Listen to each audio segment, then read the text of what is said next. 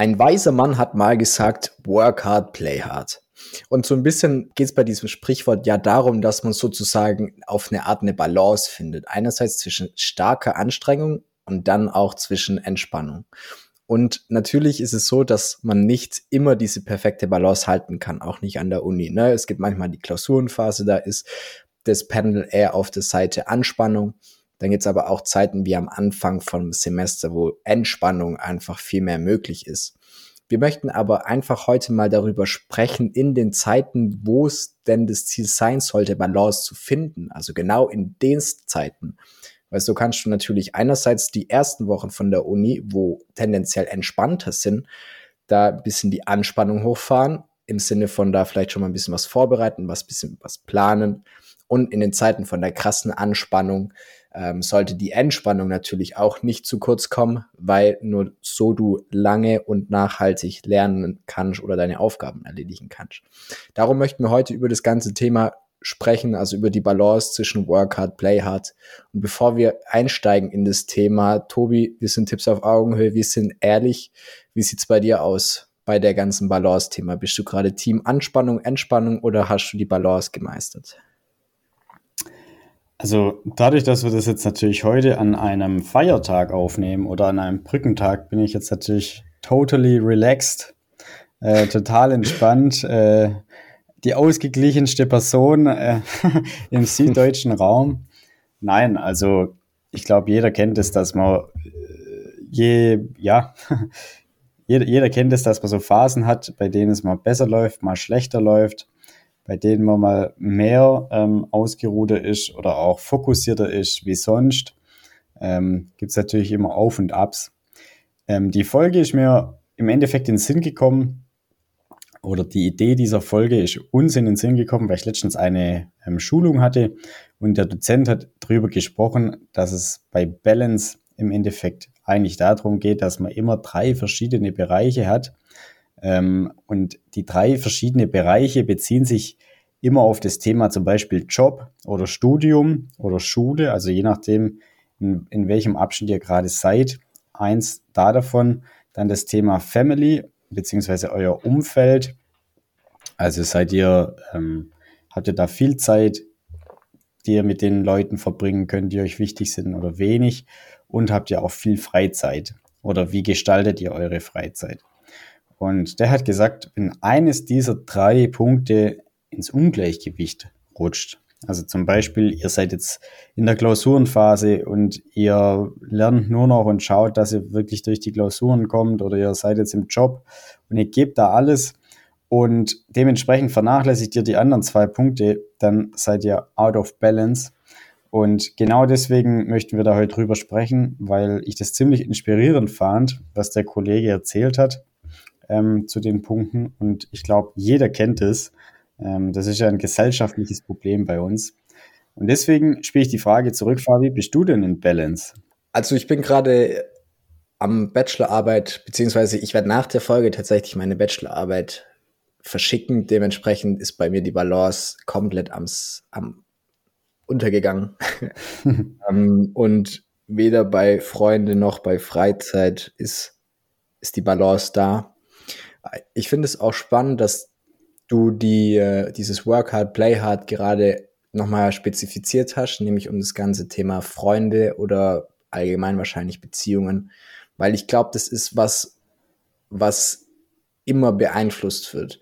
Also stell dir vor, du hattest so einen richtig, richtig stressigen Tag und dann kommst du nach Hause, du kommst in deine WG, du kommst zu deiner Freundin, zu deinem Freund und ähm, bist dementsprechend auch gestresster und verhält sich dementsprechend auch anders.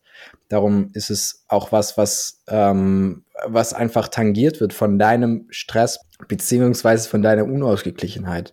Und ja, das ist was, ähm, was man merkt. Und ich finde, teilweise ist es auch sehr wichtig, diese Beziehungen mit reinzunehmen, weil es, weil du nicht unbedingt die erste Person bist, der auffällt, wie gestresst du gerade bist. Also ich glaube, es gibt so ein paar oder es gibt so ein paar Momente, wo man merkt, okay, krass, gerade ist heftig.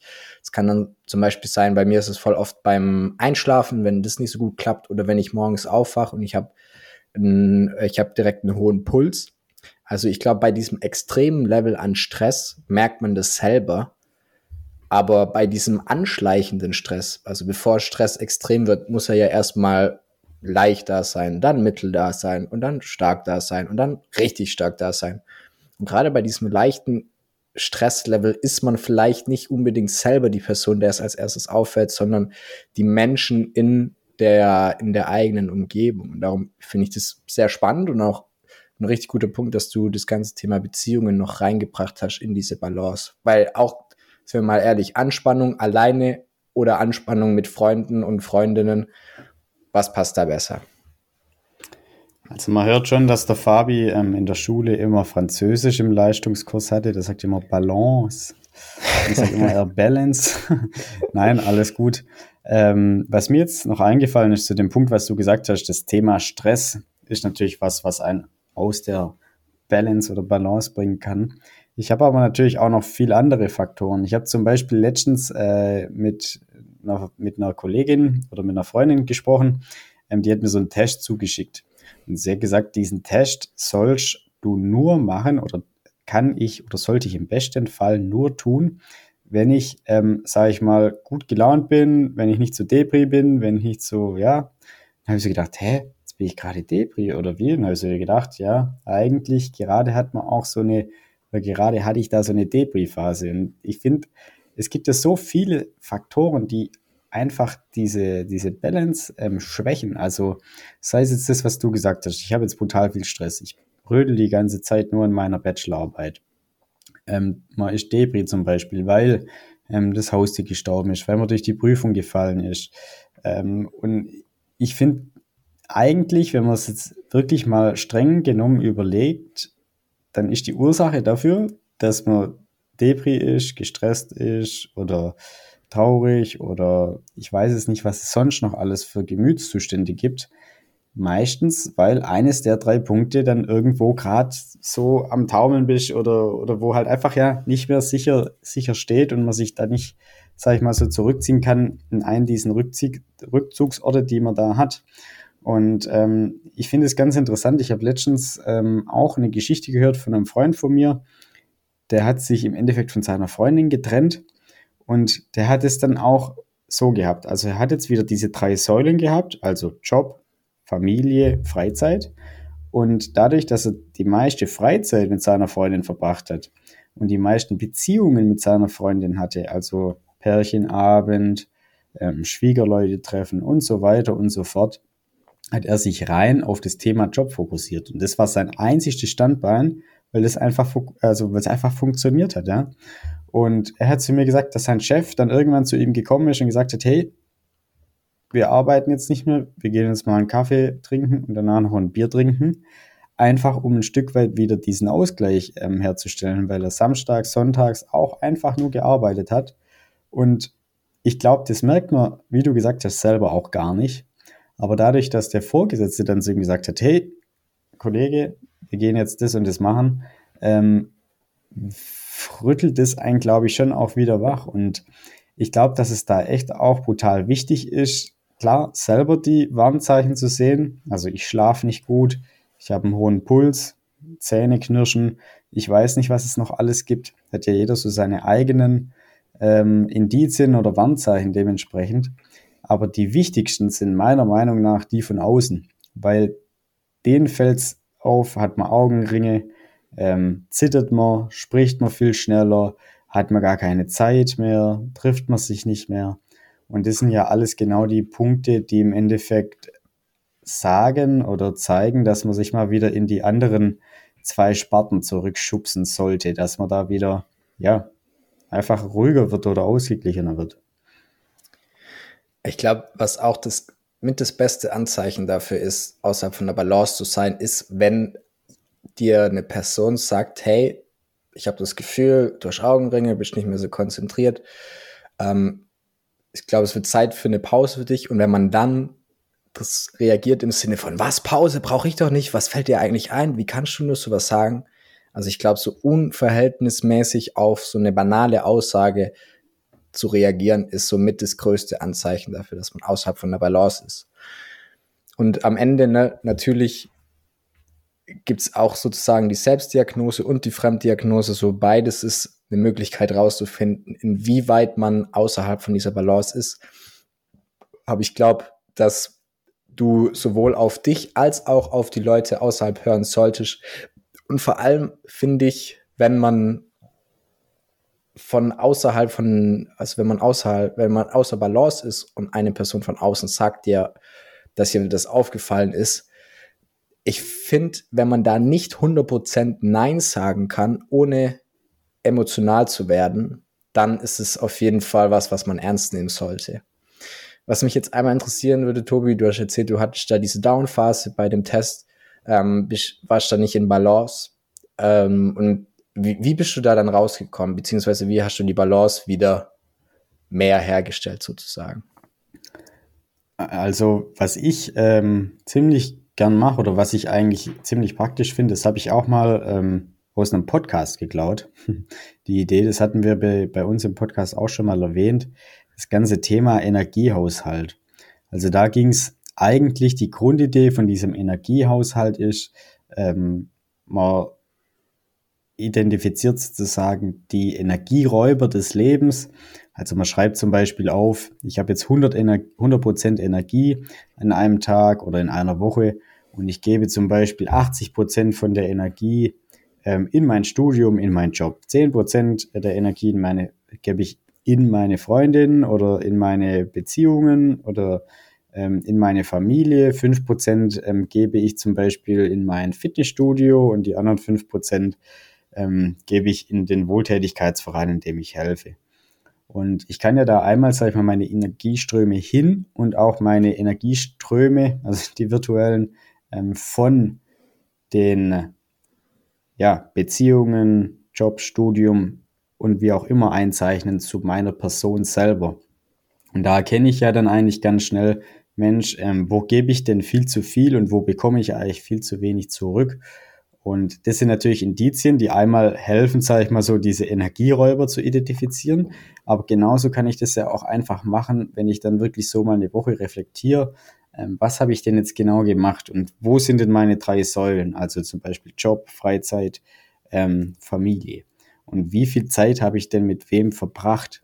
Und was mir da einfach aufgefallen ist, ist, dass ich mich auf das Thema Job beziehungsweise Arbeiten viel zu sehr gestürzt habe und gar keine Zeit mehr mir genommen habe für irgendwie was anderes.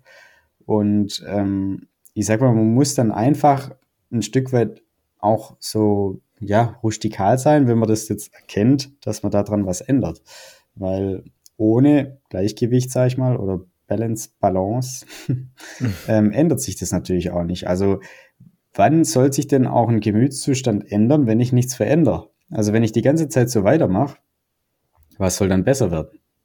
Und ähm, ich finde, das ist so eine Möglichkeit, wie man das wirklich gut, ähm, wie man das richtig gut rausfindet. Ich glaube, was, was auch einfach hilft, ist, wenn man zum Beispiel so Sachen macht, die einfach, ich will jetzt nicht sagen blöd sind, aber gerade sowas, wo man halt einfach irgendwie, also ich stelle mir jetzt sowas vor, wie ich gehe joggen, ich gehe häkeln, ich gehe weben, also wo ich sozusagen ein Stück weit einen Automatismus entwickle, um die Tätigkeit auszuführen. Ähm, kann ja natürlich jeder so seine eigenen Sachen haben. Und ich glaube, gerade in diesen Phasen, wenn man diesen Automatismus hat, wie jetzt zum Beispiel beim Joggen, da hat man dann einfach auch Zeit, sich mit solchen Themen zu beschäftigen und einfach auch zu reflektieren. Wir hatten ähm, vor ein paar Wochen auch einen Gast bei uns oder ein, ja, doch einen Gast, mit dem haben wir über das Thema Meditation gesprochen. Ich glaube, dass Meditation auch ein super Punkt ist, um diese Balance oder diese, wie heißt es, wenn es eine, wenn es keine Balance ist, also die fehlende Balance, ja? Disbalance. Die Ungl das Ungleichgewicht, ja. wir, wir machen doch noch Rhetoriktraining in unserem Podcast. Genau, also wie man das Ungleichgewicht auch einfach identifizieren kann, einfach indem man meditiert. Ich habe zu meiner Stand, also zu meiner Schande muss ich gestehen, ich habe es immer noch nicht probiert, ähm, aber das halte ich auch für eine wirklich sinnvolle Möglichkeit, um das zu identifizieren. Wie ist es bei dir, Fabi? Wie identifizierst du deine, dein Ungleichgewicht, dein persönliches? Ich muss sagen, was mir da echt inzwischen hilft, sind zum einen so zu kennen, was die Situationen sind, in denen man selber im Ungleichgewicht ist. Also gerade bei den Bereichen ne, Studium oder Job mit Freizeit und Sozialleben, Beziehungen. Ich finde, wenn alle drei, also erstens ist natürlich auch erstrebenswert, dass die alle drei im Balance sind. Wieso? Weil die alle ein Bedürfnis abdecken, was man hat. Also gerade Beziehungen, ne, das ganze Thema soziale Anerkennung, der Mensch ist ein Rudeltier. Beruf oder Studium, da geht es einmal darum, dass man sozusagen sich auf die Zukunft vorbereitet. Ne, wir alle werden, du wirst immer morgen auch leben, außer an einem Tag, an deinem letzten Tag, da wirst du morgen dann nicht mehr leben. Darum ist es aber auch sehr wichtig, dass du dich um deinen Morgen kümmerst, was in der, in diesem, in dieser Sparte Studium und Beruf zu finden ist. Und Freizeit ist dann sozusagen auch das ganze Thema, hey, du wirst quasi immer morgen leben, aber du lebst auch immer heute, darum mach doch heute auch was. Also und darum ist diese Balance erstmal erstrebenswert, dass man sagt, man bringt heute und morgen und dieses, diesen, dieses Bedürfnis nach einem sozialen Umfeld im Einklang. Was natürlich aber nicht heißt, dass es unmöglich ist, ähm, ja, oder dass man sofort, sofort äh, auf die Schnauze fliegt, wenn man dieses Gleichgewicht kurz verhindert. Also ich glaube, jeder kennt es, dass man mal sagt, okay, jetzt opfern wir die Freizeit für, jetzt muss ich halt mehr im Studio machen oder jetzt mache ich mal nichts mehr mit meinen Freunden für zwei Wochen, weil wir alle lernen müssen. Ich glaube, was, also das geht auch über eine Zeit, aber nachhaltig ist es halt nicht. Ne? Also so irgendwann mal wird man irgendwo merken, hey, hier stimmt gerade was nicht.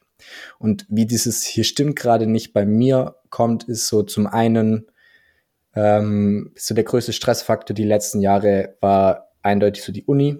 Also gerade da wenn Klausurenphase war, die habe ich mir auch immer sehr stressig gemacht, weil ich während dem Semester echt nicht der fleißigste war.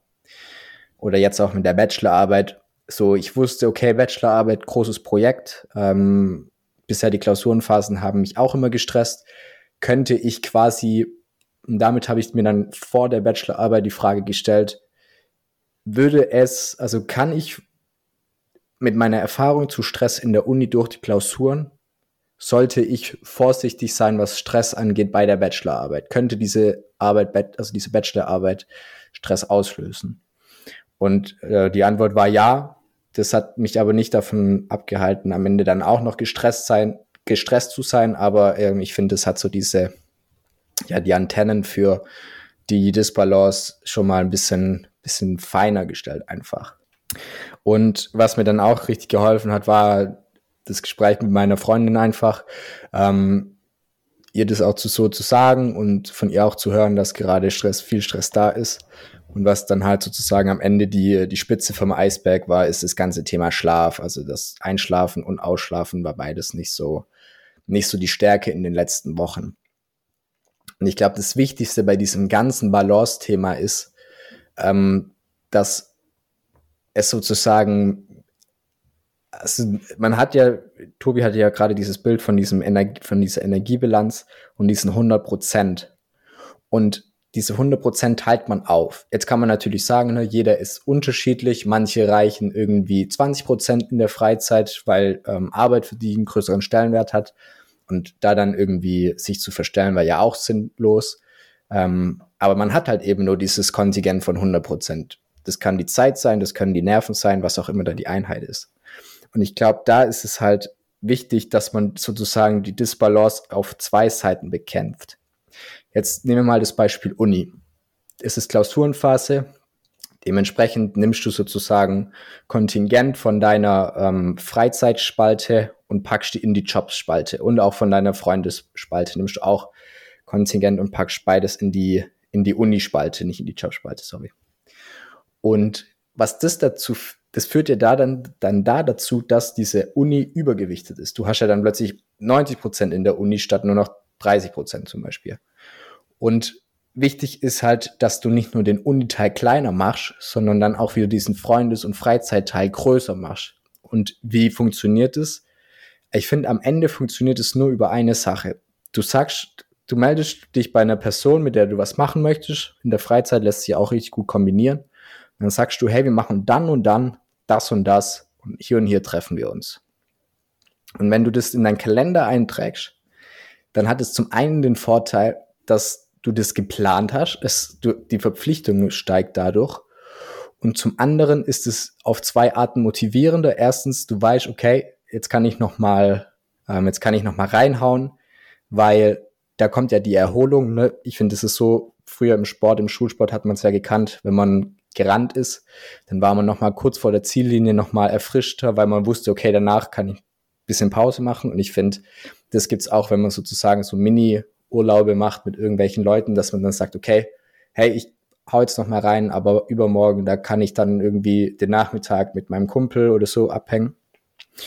Und ähm, zum anderen ist man auch mal wieder mit dem Kopf woanders. Und ich glaube, das ist was, was man komplett unterschätzt, dass mit dem Kopf woanders sein gut sein kann für das Thema, wo man dann eben nicht ist. Also wenn man mit dem Kopf nicht beim Lernen ist, kann das sogar gut sein fürs Lernen, auch wenn es natürlich ein bisschen kontraintuitiv ist.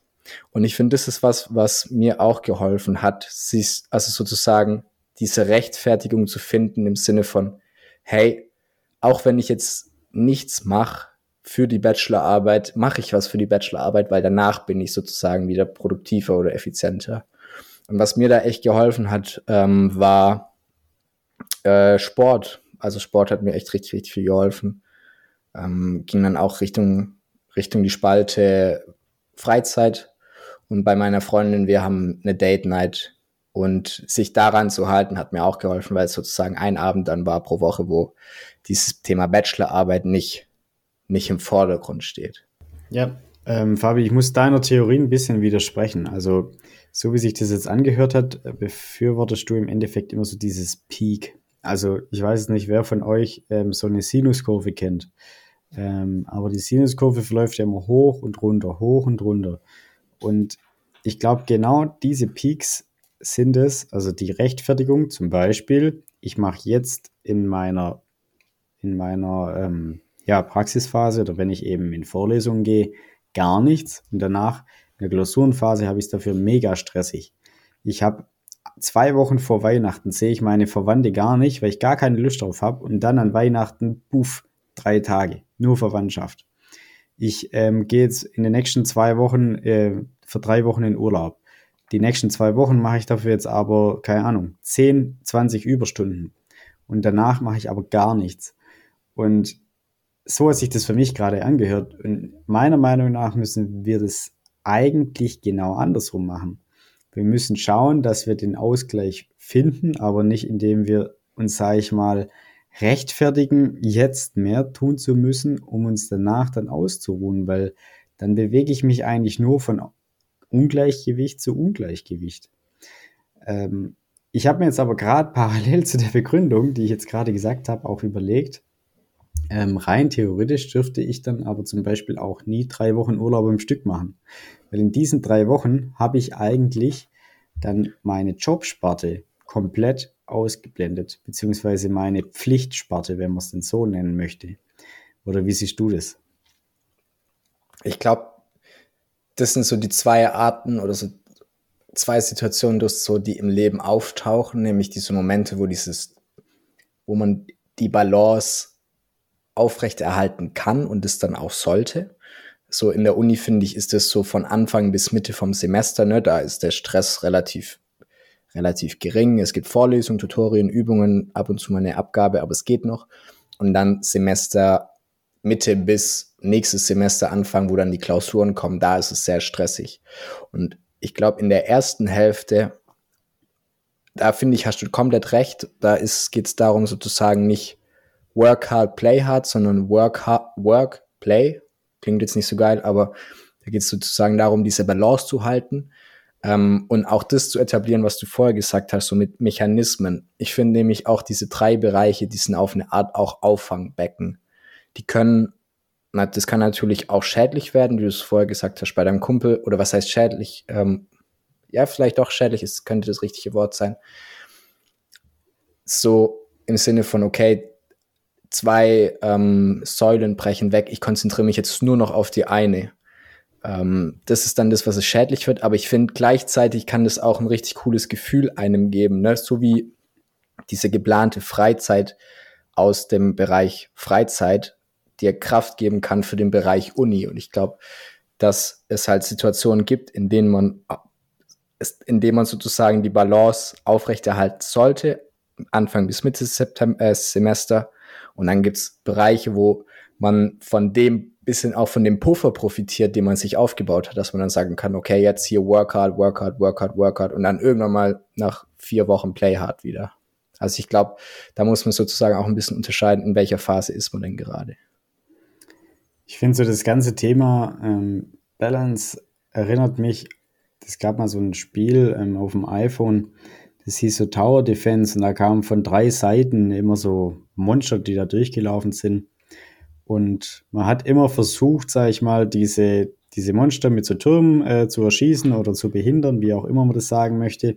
Man hat halt immer eine Seite stark gehabt, dann war die andere wieder schwach, dann hat man da wieder nachgebessert, dann war die nächste wieder schwach, dann hat man hier wieder nachgebessert. Und ich glaube, so ähnlich wie in diesem Spiel Tower Defense ähm, ist das ganze Thema mit der Balance auch. Also man wird es nie schaffen, ausgeglichen zu sein. Ich glaube, das schafft man wahrscheinlich nicht mal für fünf Stunden oder sowas am Tag, dass man wirklich 100% im Gleichgewicht ist. Ähm, ich glaube, das Wichtige ist, dass man sich das bewusst macht, dass man eigentlich diesen Idealzustand hat, in dem man im Gleichgewicht ist, ausgeglichen ist, happy ist, ähm, also Sport gemacht hat, gearbeitet hat, die Leute gesehen hat, ähm, die man möchte. Man schafft es halt nicht immer, aber man darf nie vergessen, diesen Idealzustand einfach anzustreben und auch versuchen umzusetzen. Auch wenn es vielleicht gerade schwierig ist, weil man brutal viel zu tun hat, wie jetzt du mit deiner Bachelorarbeit ähm, oder andere Leute zum Beispiel an Weihnachten. ähm, das, deswegen schaut, dass ihr, dass ihr den Idealzustand anstrebt. Was ich jetzt noch wichtig finde ähm, nach unserer Folge, Fabi, so die, die Big Points, die wir jetzt im Endeffekt besprochen haben. Also diese Säulen zwischen ähm, Verpflichtung, also Job, ähm, Uni, Familie und Freizeit war, finde ich, zum einen mal das Thema, wie detektiere ich, wie detektiere ich das? Also zum Beispiel durch diesen, die, diesen Energiehaushalt. Und was ich eigentlich am wichtigsten finde, ist, was wir alle mitgenommen haben oder was ich vor allem mitgenommen habe, ist, erkennt es selber nicht so gut. Deswegen glaube ich, dass jeder auch einfach dankbar ist, wenn ich jetzt zum Beispiel zu Fabi sage, Mensch, du siehst heute einfach auch fertig aus. Wann hast du denn, also nicht, wann warst du das letzte Mal beim Friseur, aber ja, wann hast du denn das letzte Mal irgendwie was anderes gemacht wie deine Bachelorarbeit? Und ich glaube, das sind so Kommentare, wo man am Anfang eigentlich denkt, Mensch, der Arsch, was sagt er zu mir, dass ich so schlecht aussehe? Aber eigentlich ist er nur gut gemeint, weil man versucht dich ja wieder zurück in deine Balance zu bringen. Und ich glaube, das ist auch was ganz Wertvolles, was man einfach den Gegenüber sagen kann und auch sagen sollte mit, hey, du solltest doch mal mehr das und das tun. Weil nur so bekomme ich eben den Ball ins Rollen und merke, dass gerade irgendwo was nicht stimmt, wenn ich es jetzt selber gar nicht merken möchte. Ja, das ist auf jeden Fall ähm, nochmal gut zusammengefasst. Und was mir auch noch gerade eingefallen ist, du hast vorher das erwähnt mit dieser Sinuskurve, mit diesem Auf und Ab und Auf und Ab. Und ich glaube, man kann es vielleicht so sehen, kurzfristig sind diese Auf und Abs unausweichlich. Also, dass es gute Phasen gibt und dann wieder schlechtere Phasen und dann gute Phasen und wieder schlechtere Phasen. Aber ich glaube, langfristig stellt euch vor, ähm, ihr seht diesen Graph mit dieser Sinuskurve und dann zoomt ihr rein auf, dass auf der X-Achse sozusagen einfach nur von 1 bis 2 ist oder von 0 bis 2 ist, dann seht ihr, okay, es geht hoch und runter und hoch und runter. Und ich glaube, von 0 bis 2 Pi müsste das sein, gell? Von 0 bis 2 Pi, ihr seht, es geht hoch und runter und wieder hoch. Ähm, wenn ihr nah rangeht an die Situation, also wenn ihr euch in so einer Situation befindet, wenn ihr dann aber rauszoomt, wenn ihr dann sozusagen nicht die Situation betrachtet, sondern sowas wie einen Monat, ein halbes Jahr, ein Jahr, dann sollte diese Sinuskurve mit ihren Auf und Abs nach oben gehen. Also die Hochphasen, die guten Phasen sollten besser werden wie die guten Phasen vorher und die schlechten Phasen auch besser wie die schlechten Phasen vorher. Und ich glaube, das ist was, was am Endeffekt diese Balance, was Tobi auch gerade gut gesagt hat, dass es ein Ziel ist, das man anstreben sollte, auch wenn man es nicht immer perfekt erreicht. Weil, weil das führt eben dazu, dass man diese Hoch- und Tiefphasen quasi durchlebt, aber gleichzeitig auch sich darum kümmert, dass dass diese Sinuskurve aufsteigt. Also, ne, um ehrlich zu sein, ihr habt es gehört, weder Tobi noch ich, wir haben dieses Game richtig perfekt, ähm, perfekt rausgespielt, aber ne, Tipps auf Augenhöhe. Wir sind hier ehrlich, wir sind keine, wir sind keine Gurus, wir haben die Weisheit nicht, ähm, nicht mit Löffeln gefressen. Aber ich glaube, dass dieser Austausch wirklich was ist, was sehr wichtig ist. Und ähm, wenn ihr das gehört kriegt von einer Person, auch einer Person, von der ihr wisst, dass sie wirklich das Beste für euch möchte, dann nehmt euch das zu Herzen und ähm, vielleicht nehmt ihr das so zum Anlass, um mal zu schauen, wenn jemand zu euch sagt, hey, du wirkst irgendwie abwesend, alles gut bei dir, dann denkt doch mal an die letzten fünf Tage und schau, ob da irgendwie ob was mit deinem Schlaf anders war, ob du mehr gestresst warst, ob du ein komisches Zeitgefühl hattest. Und wenn das stimmt, dann hast du schon mal ein gutes Indiz dafür, dass du außerhalb von der Balance bist. Und nur wenn du weißt, dass du außer, dass du außer Balance geraten bist, kannst du halt auch Maßnahmen einleiten, um wieder in die Balance reinzukommen. Das war unsere Folge zu dem ganzen Thema Balance. Heute mal auf einem größeren Bild, nämlich die Balance zwischen ähm, der Uni oder dem Job, Freunden und der Freizeit. Hoffentlich konntet ihr was mitnehmen. Wenn das so ist, dann nehmt einmal bitte euer Handy raus, geht auf die Podcast-App und klickt jetzt auf Abonnieren. Das würde uns sehr freuen. Und vielleicht schickt ihr auch die Folge einfach mal einem Freund oder eine Freundin von euch, bei der ihr das Gefühl habt, hey, die ist gerade nicht in Balance und die sollte da schauen, dass sie langfristig wieder in Balance kommt. Vielen Dank fürs Zuhören, Leute. Macht's gut und bis bald.